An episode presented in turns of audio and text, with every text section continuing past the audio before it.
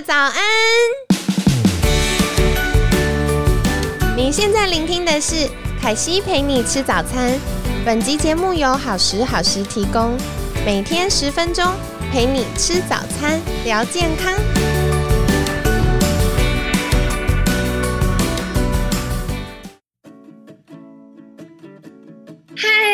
来到凯西陪你吃早餐，我是你的健康管理师凯西。你有感受到凯西今天超兴奋的吗？因为，呃，真的是节目开播以来第一次，凯西要霸占整个礼拜跟你们分享，我觉得很在意的健康概念。然后，为什么凯西会特别想要分享肾上腺？是因为我在协助学生变健康的过程，发现，Oh my God！百分之九十的学生或多或少都有一些肾上腺疲劳的状况，所以今天呢，凯西就会透过自律神经系统的呃运作，然后你可以在听的过程中看看，哎，哪一些是你已经有发生的现象，那就要多留意喽。那在节目最后，凯西也会告诉你，我们可以透过怎么样。简单的技巧，只要三分钟就可以快速的调节我们自律神经系。所以在今天呢，首先我想跟你分享的就是，到底什么是自律神经系统呢？简单来说，我们自律神经系统它就是在我们呃，从大脑、眼脑以下，然后再来会在我们脊椎延伸出来的，包含我们的。交感神经和副交感神经两个系统，副交感神经它影响的就是，比如说我们的放松啊、饮食啊，然后吸收、消化等等排泄。那再来还有很重要的就是生宝宝，也跟我们的副交感神经系统有关哦。那再来交感神经系统，它只负责一件事，可是这件事情超级重要。就是它负责在我们遇到压力的时候迅速做出反应。举例来说，像远古时代，呃，我们的祖先遇到最明显的压力是什么？就是被老虎追啊，被狮子追的时候。所以遇到这些野兽要攻击，它就要做出反应。比如说，还要立刻判断，哎，我是不是足够强壮，或者是我的脚程够不够快？那他就会决定我要反击回去，或者是逃跑。所以相信有些听众朋友们可能也听过叫做战逃反应，就是要作战吗？要攻击回去吗？还是逃跑？那另外呢，呃，还会听到的就是应激反应，应付刺激。好，所以应激反应，但是我们在今天都会简单说压力啦。OK，好，所以在交感神经它要应付这个压力源的时候，呃，首先就是我们的心跳会加快，然后呼吸会变得比较短，然后比较急促。为什么呢？因为不管我们要逃跑或反击回去，我们的手脚都要充血，然后有比较多的。呃，就是血液循环比较快，所以呢，它就会让我们的氧气、养分可以快速输送到这个四肢的细胞、肌肉细胞里面。另外呢，它也可以加速把这边的废物代谢离开，所以让我们的肌肉可以，不管是要反击回去或逃跑的时候都比较有力。那另外呢，瞳孔也会比较放大。如果有摄影习惯的朋友，一定会有这样的经验，就是，哎，我们把相机的光圈放大，那光线进来比较多的时候呢，照片看起来就会比较鲜艳、比较亮。那我们的眼睛也是一样的原理哦，瞳孔比较放大的时候，可以进来的光线会比较多。可是另外啊，我们要看得清楚，所以呢，它泪腺会停止分泌。所以有些人长期在压力底下的时候，会容易有干眼，就觉得啊眼睛好干涩，容易刺痛或痒或不舒服。那这个呢，就是因为身体一直觉得我们在压力底下，它泪腺没有分泌的这么顺畅，有可能就会造成这样的影响。那再来呢，刚刚说呼吸会变急促，所以支气管会扩张一点点，因为。呃，在我们呼吸变急促，它就是要让氧气赶快进到我们的肺泡，然后透过肺泡赶快进到血管去全身上下循环，所以支气管会扩张，然后帮助我们可以比较有效的去交换我们的氧气跟二氧化碳。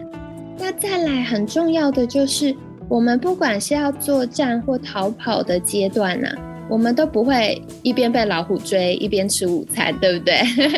那再来，我们也不会一边被老虎追一边便便啊。然后再来，我们也不会一边被老虎追的时候一边预备要生宝宝。所以，跟我们生活延续生命这件事情有关的，比如说进食，然后或者是消化、吸收、排泄，或者是生育。都会在压力很大很大、慢性压力的时候，它会稍微暂停或功能下降一点。所以，为什么有些人在压力底下就会容易腹泻或便秘？那或者是在压力底下的时候，会容易觉得呃胃肚堵的，觉得消化不良？那相信也有很多朋友们有听过这样的说法，就是哎，有一些爸爸妈妈，就是夫妻们。想要预备有宝宝，但是，呃，一直求子心切，做了很多努力都怀不上，然后一放弃的时候就 bingo 中奖了。这就是身体很有趣的运作机制。呃，原则上在压力底下的时候，我们交感神经会活跃一点点，所以呢，它也会让我们的肾上腺就是在这个阶段呢。皮质醇会分泌比较多，那比较多，它就会呃同时去刺激自律神经系统以及相关要配套措施的这些系统。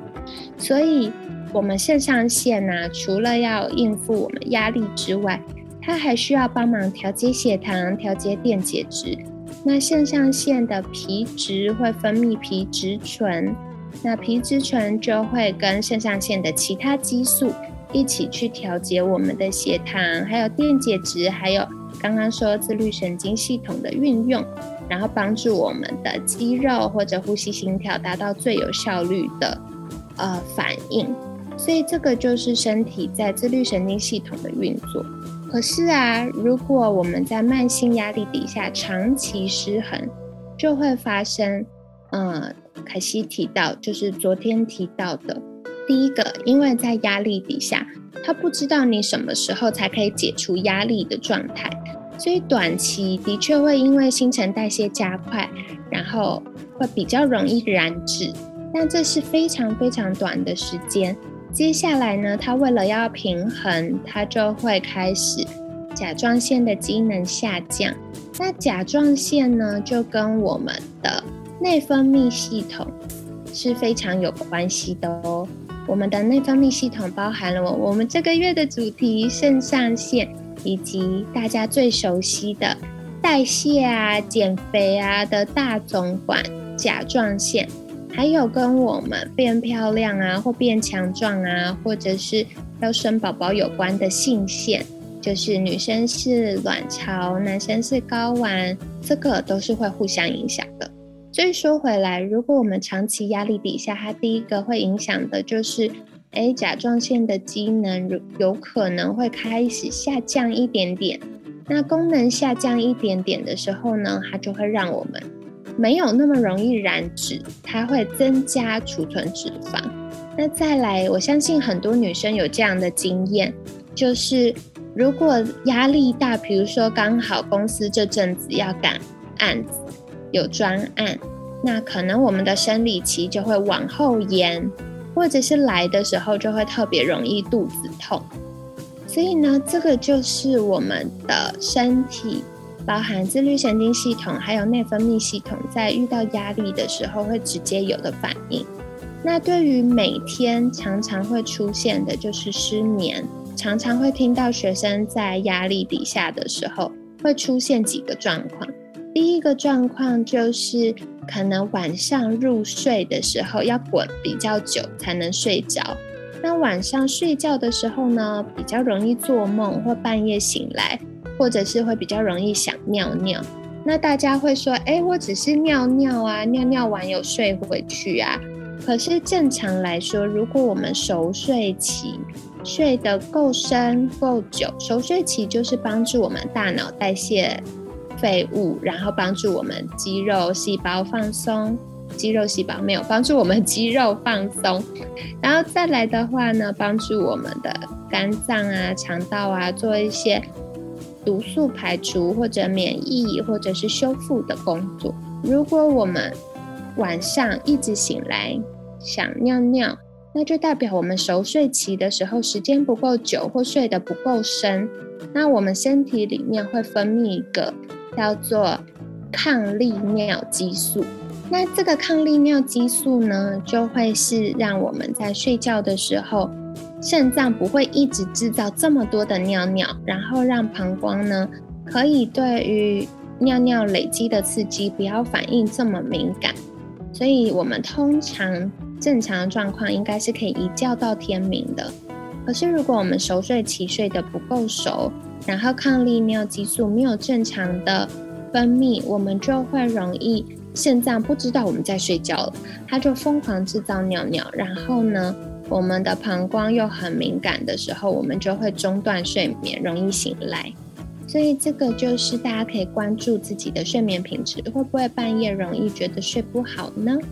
那另外第三个，我觉得特别是年轻族群，很容易会遇到，就上班族群或者学生们很容易遇到的是早上会呃。很早醒来，或者另外一个就是，呃，正常时间醒来，但醒来之后很累，需要赖床，需要滚啊滚啊才能下床，或者是在吃早餐之前、进公司之前，或者是甚至吃午餐之前，其实脑袋是很混沌的，就是啊，有点爬不起来，好累哦。那我很多的学生也会跟我说，他早上就是要喝咖啡。因为咖啡因呢，就是我们身体的强心针。如果他有喝咖啡的话，他就可以立刻噔的醒来。他们每次这样形容的时候，凯西都会想到大力水手那个普派在吃菠菜。所以我觉得现在很多上班族在喝咖啡，其实也是诶预备了一个罐头的菠菜啊，妈妈吃下去之后，他们就可以瞬间充电。可是你知道吗？如果是在需要咖啡因刺激才能够比较好的提神或头脑立刻进入备战状态的话，这个就是我们在拿未来的电透支先来用哦。所以久而久之，如果不喝咖啡，就会越来越累，或者是我们会喝咖啡越来越重。如果有发现越喝越多杯，或者越喝越浓，或者是不喝就会醒不来的话。也是一个很重要，可以观察自己是不是开始出现肾上腺疲劳的指标。好，再跟你分享。那接下来大家就会问说：哇，我有中好几个哎，就是容易胸闷啊，然后呃呼吸会觉得有点缺氧啊，或有姿势性低血压啊，或者是晚上睡不好啊，容易便秘、胀气、腹泻，或者是有压力肥啊。然后或者是容易干眼呐、腰酸背痛啊，大家就会说哦，该怎么办？所以凯西要跟你分享一个我最近看了科学研究，以及我亲身尝试觉得非常有效又很简单的方法是什么呢？就是我们的呼吸练习，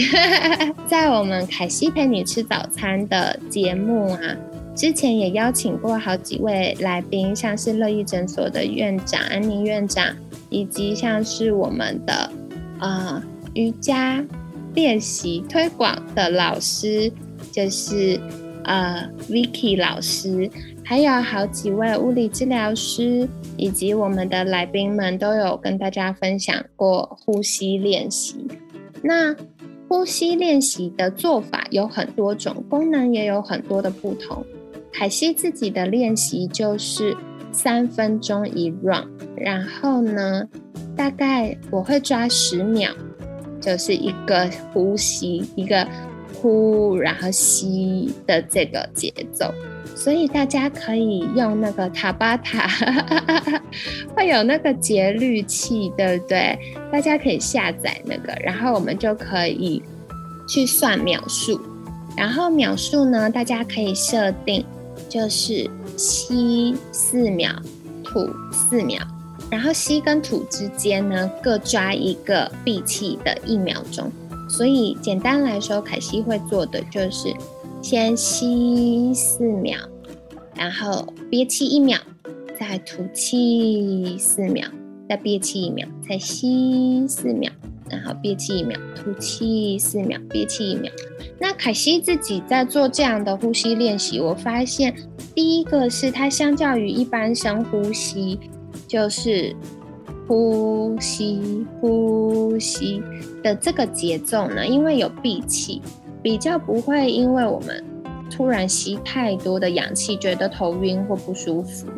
然后再来是，呃，我们的吸气。会进来比较多的氧气嘛，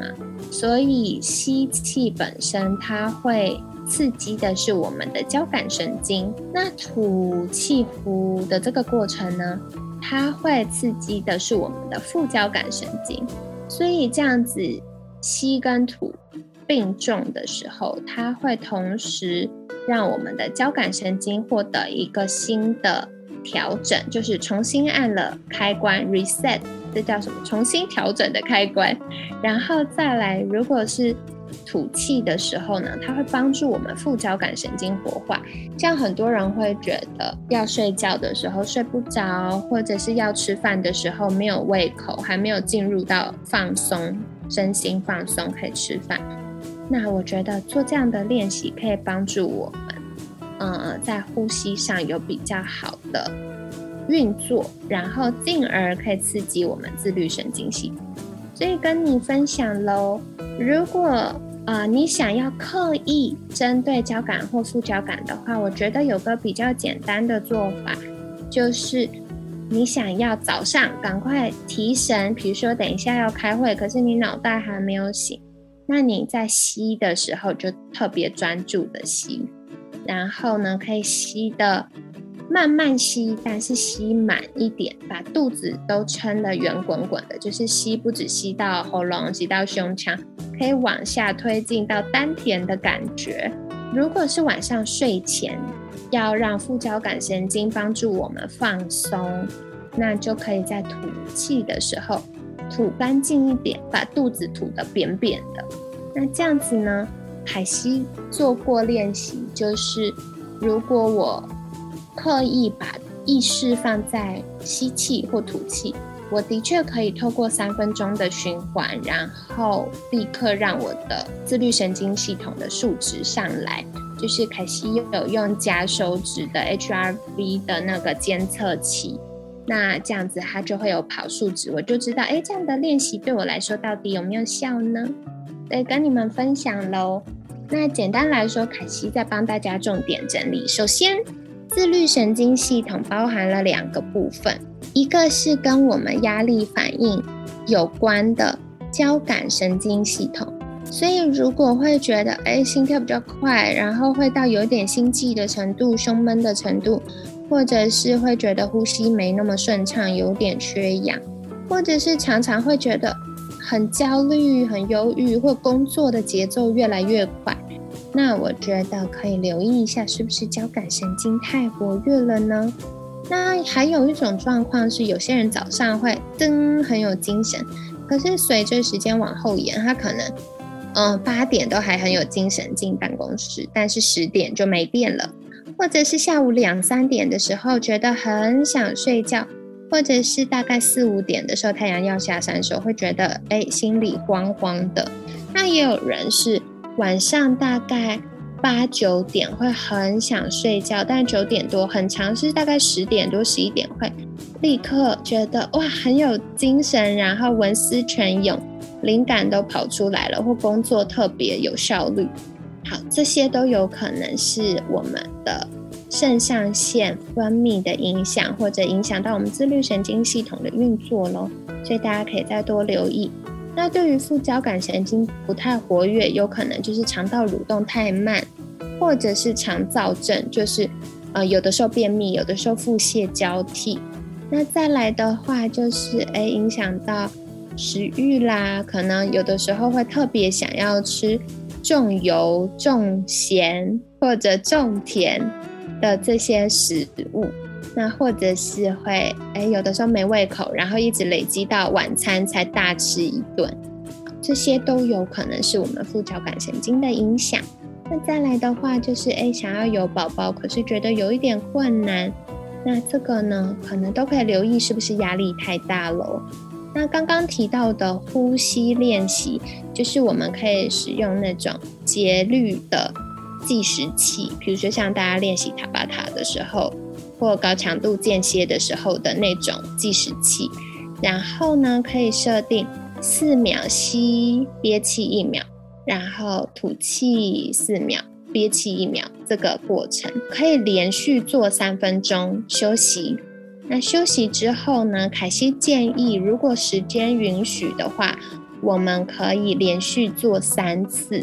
三次三分钟，就大约九分钟，含休息大概就是十分钟或者到十二分钟左右，这样子的效果是最好的。所以跟你分享，大家可以练习看看喽。那另外，自律神经运作顺畅的话，也可以改善我们肾上腺疲劳的状况。